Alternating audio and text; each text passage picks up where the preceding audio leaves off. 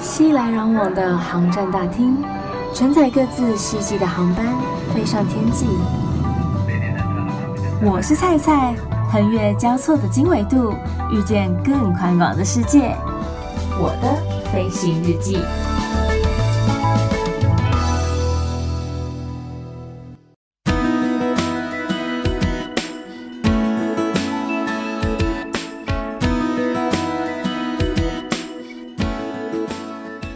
Welcome b o r 欢迎收听我的飞行日记，我是空姐菜菜。不知道大家有没有 follow 主播？嗯，他现在算是前主播嘛，现任主持人陈永康，然后还有他的太太张佩珊一起弄的粉丝专业陈永康、张佩珊窝幸福。这几天呢，就是他们在粉丝专业上面有 po 说，他们的女儿 Sammy 录取了纽西兰航空公司 Air New Zealand 的录取通知。真的是很厉害，然后他同时也录取了某一间律师事务所的助理，年薪比空服员多出了台币约三十万元，然后学的东西也比较专精一点点，但是工作环境却比较单调。未来如果要更上一层楼的话，必须再进修考取其他的证照。不过空服员的工作呢，云游四海，增广见闻，打开年轻的眼界跟心界。虽然说不是长久之计，但是向来是职场上一个不错的跳板，这是他们的一个 concern 点哦。我觉得能够考上外籍航空公司，真的也都蛮厉害的。而且我也是因为他们考上了这个纽西兰航空公司，才知道说啊，在纽西兰的空服员考试之下，有几个我觉得蛮特别的关卡。原本应该要有的履历表跟笔试是很基本的嘛。但是他们的笔试还有智力测验跟英文检定的能力是直接要考的，而不是说像我们直接去考取一个证照就可以了。然后啊，他们还有线上的录影面试，但是我不确定这样的一个录影面试的效果怎么样，因为其实你没有办法看到本人啊。嗯，我觉得感觉上还是会有差别啦，就是人跟人之间的一个接触，然后还有一个反应的能力以及那种感受度。另外，我觉得他们比较不一样的是，有游泳两分钟之内要有五十公尺一个能力，以及汽车驾照。诶，为什么要必须要有汽车驾照呢？这个蛮特别的。还有啊，急救的二级证照。像我们公司，他会教你一些急救的呃方式，然后一些处理的能力，但是却没有要求说要有这方面的证照。除了这些之外呢，他们还需要在服务业有十八个月的经验。所以意思也就是说，你不能完全是一个初生之犊来着，你还是要有一点点的经验。再来，体检是必要的，也要确定说你的身体状况是 OK 的，是没有问题的，是适合飞行的。通过这些之后，你有这些条件之后呢，你最后才是面试，现场出题测试应试者的团队合作，还有危机处理的能力。诶，所以这就回到刚刚前面讲到的线上录影面试，你要通过以上这么多的要求之后呢，你才可以到现场来面试到我们的面试官。也因此，我看到那个陈永康主播就是 po 上了这些。呃，应试条件之后，我觉得 Sammy 能够考上纽西兰航空的空服员真的是蛮厉害的。虽然不知道 Sammy 最后的选择如何，但是仍然非常的恭喜他，然后也间接的提醒了各位说，如果你之后不管是要从事哪一方面的工作啦，如果说你有越多的条件，当然你能够选择的也就越多喽。所以趁自己还可以的时候，赶紧充实一下自己吧。虽然说啊，空服员看似是一个还不错的工作，但是其实在身体健康方面还蛮需要医生们的照顾呢，或者说是保养。怎么说呢？其实我觉得很多的诊所啊，或者说药局啊、药品啊，都蛮适合找空服员来代言的。像不是有什么那个磁力项圈，就还有特别在广告当中安排空服员的角色，因为我们太常酸痛了，一下肩膀痛，一下背部痛，哪里痛的，所以就安排这样的一个角色穿插在广告当中。但其实，在我们的生活当中，也真的蛮需要各科医生的关照。好比说呢，复健科或者说是中医的伤科，因为我们的腰常常很容易会不小心给它闪到，尤其是在推病的时候，也就是在关大家的行李柜的时候，哎呦，一个不小心，那个行李柜太重，或者说在帮客人抬行李的时候，就会闪到腰。特别是那些比较资深的空服员们，就很容易会有这样的一个情形发生，所以我们常常都说要顾腰啊。然后之前还听其他的空服员说，他们曾经碰过一位空服员，每一次在客人抬行李的时候，或者说在看其他同事抬行李的时候，都会跟他讲说：“哎，小心腰啊，小心腰啊。”虽然说这句话听起来是没有什么不对啦，但是就是会觉得怎么好像哪里怪怪的。平常我们都说小心肝，但是很少听到人家说小心腰，然后就一直不断听到他重复这句话，就觉得蛮有趣的。除了腰要特别来注意之外呢，我们也很需要来注意我们的手臂跟手指，在手部这个部分啦，因为同样的原因，我们在关那个行李柜的时候，在关病的时候啊。如果说你没有拿好，没有拿稳，很容易就会折到我们的手指头，或者说我们的手腕，甚至是我们的手背。所以，如果你的施力点不对的话，就会很容易造成你手部上面的一个伤害。虽然说航空公司都有要求说手提行李有限制要多大以及多重，但常常在外站回来的时候呢，嗯，不确定是不是因为代理的关系，就是有些航线就没有做这么的彻底。导致客人就会大包小包的，甚至是超大超重，客人自己抬不上去，我们也只能尽力的来帮忙，但这样真的非常容易造成空服员的工伤，所以也麻烦大家在手提行李的控制上面呢，还是遵照航空公司的规定会比较恰当哦。除了维护你自身的安全，因为你自己要抬行李非常的重嘛，然后也避免行李柜就是真的没有办法承重那么大的重量。不小心打开，甚至在乱流当中意外的将你的行李给飞了出来，也同时能保护我们的空服员避免这些工伤哦。复健科、中医伤科真的也还是蛮好赚的，因为除了刚才讲到的腰啊，还有手部之外呢，同时需要顾到的还有我们的膝盖，因为我们在送餐、在收餐的时候需要这样上上下下、上上下下。所以，我们用到膝盖的频率非常的高，也因为这样子，如果说我们没有好好保护我们的膝盖，没有好好的保养它的话呢，等到我们年纪稍微大一点的时候啊，你的膝盖就很容易会蹲不下去。像之前我们有跟比较资深的组员们一起去吃饭，然后日式有一些就是那种，嗯，可能桌子比较低，你要盘坐的那一种，但他们就说他们真的没办法。他们真的蹲不下去，所以呀、啊，我们的膝盖真的很重要。如果说真的没办法的话，这个时候要看什么科？看骨科，因为有可能就要换到人工膝盖的部分了。除了复健科、中医伤科或者是骨科之外呢，我们还很需要认识到药局。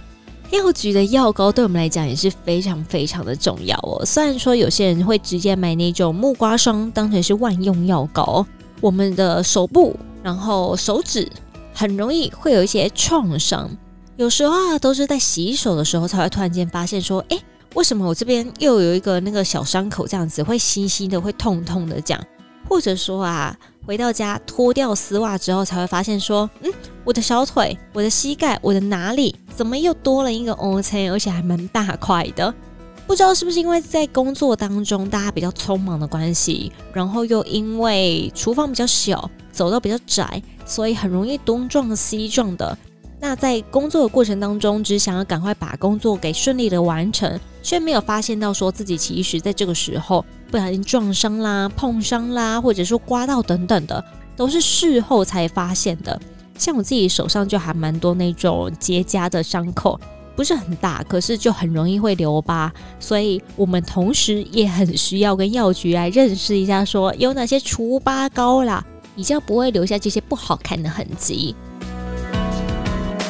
在飞行的过程当中啊，因为会有时差的问题嘛，尤其是长程线的部分，所以我们的作息时间早早晚晚的，有时候还要熬夜，真的是对于睡眠品质来说非常非常的不好。像我自己是那种蛮能随便睡的人，就是走到哪都能入睡。可能也因为年纪还没到，所以还没有这样子一个问题。可是蛮多人会有睡眠障碍的，甚至是导致失眠。我自己是如果上早班的话，比较会有这样的问题，因为很怕睡过头，如果迟到可就不好了。所以我如果上早班的时候呢，我的睡眠状况就比较没有那么好。那有些人是因为长城线会有时差上面的一个状况，所以他就是过台湾时间，他很难在当地入睡。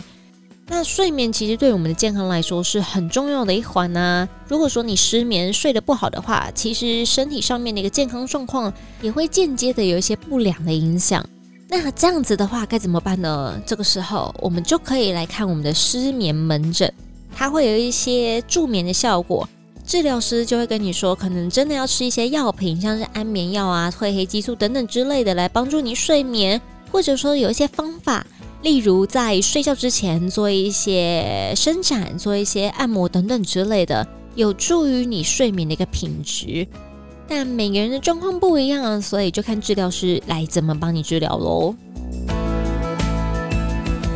在空服员的工作环境当中呢，多多少少都会碰到性骚扰的状况，不管是来自于同事也好，或者说来自于客人也好。即使它不是很大条，但是总是会觉得心里不大舒服。有时候是行为上的，有时候是言语上的。像之前就有同事自以为幽默，自以为好笑，像另外一位女同事说：“诶，你结婚了，但你年纪都这么大了，你老公应该很久没碰你了吧？”像这样子的话，或许他无伤大雅，可是听起来就是会觉得心里不大舒服啊。就算我老公真的很久没碰我了，那又干你什么事啊？后来这件事情好像也有闹到公司去，但是事后怎么解决的我不清楚。但这就也是性骚扰的一种，或者说，因为像我们的制服都是短裙嘛，客人有可能就会拿手机偷拍。但是之前有件很有趣的事情就发生在我们的机上，反正呢，就是我们有位组员的家人跟飞他。跟飞的意思就是说，我们飞行到外站，那有时候外站停留时间比较长一点点，所以我们的家人呢就会使用公司的眷属票、员工票来跟飞我们，一起到了外站，他就是住我们的房间，也不用再额外付费，这就是所谓的跟飞。通常会跟飞都是停留时间比较长的班，比较多天的一个班。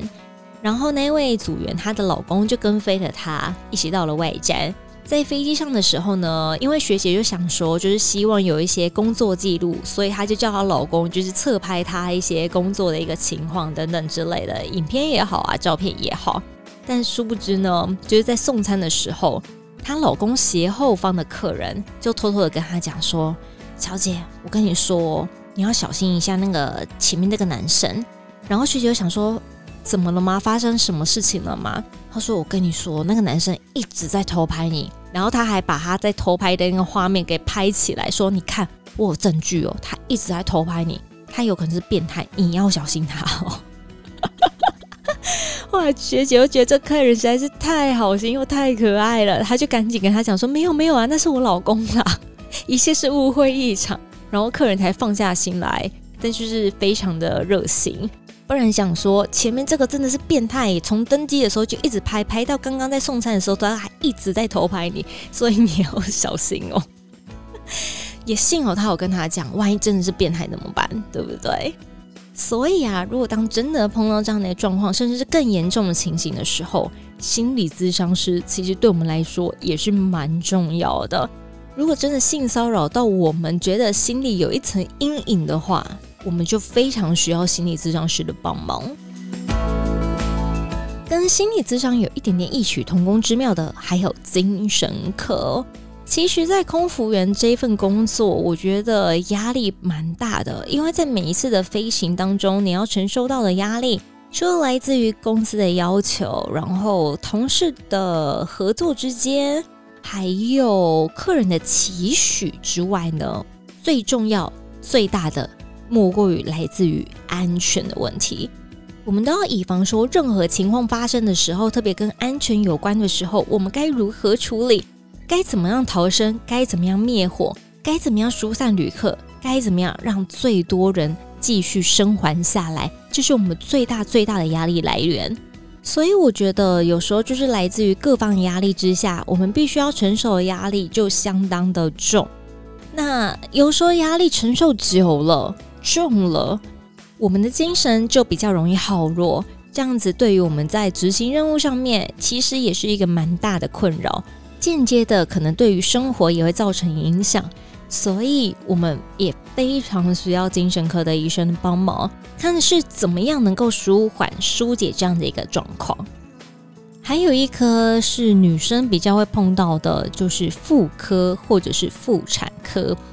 怎么说啊？因为组员的那个起飞降落的组员位，我们的方向跟一般的客人比较不一样。然后再加上地心引力的关系，所以比较容易造成我们的子宫后倾。所以有很多的组员呢、他们在飞了几年之后呢，会比较有这方面的问题，然后也比较容易会有不孕的状况。所以有很多想要怀孕的组员们呢，都会有这方面的一个困扰，或者说因为我们飞来飞去啊，然后有时差上面的关系，然后时差上面的问题。也常常会导致我们的经期乱经，甚至是不来。我同时也有碰过组员，他是一个月来两次的那一种，也是蛮可怕的。因为正常来说，女生的经期就是一个月来一次嘛，那一个月来两次好像有点过于频繁了一些些，所以我们的经期有时候是还蛮乱的。那如果说真的有这方面的一个不寻常的话，其实也是要来找这个妇科或者妇产科来咨询一下。还有一科要来认识一下的，就是泌尿科。泌尿科的原因是因为我们在机上真的很忙，尤其是短航程的时候，光送餐、收餐、卖完免税品，几乎就要下降了，根本没什么时间可以喝水啊。就算有时间可以喝水好了，你也没有时间可以去上厕所啊。而且厕所常常都排满了人，你怎么上啊？这个时候你也只能憋尿啊！大家都晓得憋尿对于膀胱不大好嘛，所以我们的泌尿道常常都会出问题，然后也比较容易会有发炎的情形，所以泌尿科的医生也会常常受到我们的一个光顾喽。听完蔡这样的一个分享之后，是不是真的觉得空服员这份工作其实真的很需要身体健康啊？不管是维骨力对于骨头上面的一个保养，还是说呢，我们平常在行为上面的一个注意，或者说有时候要摄取一些维他命，不管是维他命 B、C、D、E 什么等等之类的，甚至是铁质都要特别的注意，尤其是女生。之前蔡就还有听过说，我们在做体检的时候，有同事因为他的那个铁质。的含量太低了，所以被要求要先休息一阵子，等到通过标准值之后才能继续来飞行。但不管是哪一份工作啦，哪一种类型的工作，蔡也都希望也祝福大家都能平安健康。如果说你还有想要了解的一个部分呢、也都欢迎上蔡的 Facebook 或者说 IG，请你搜寻我是蔡蔡，欢迎登机，我是蔡蔡，欢迎登机，来留言或者私讯给我。当然，也欢迎大家来按赞追踪我的粉丝专业喽！预祝大家每一天都 Happy Landing，我们下次见。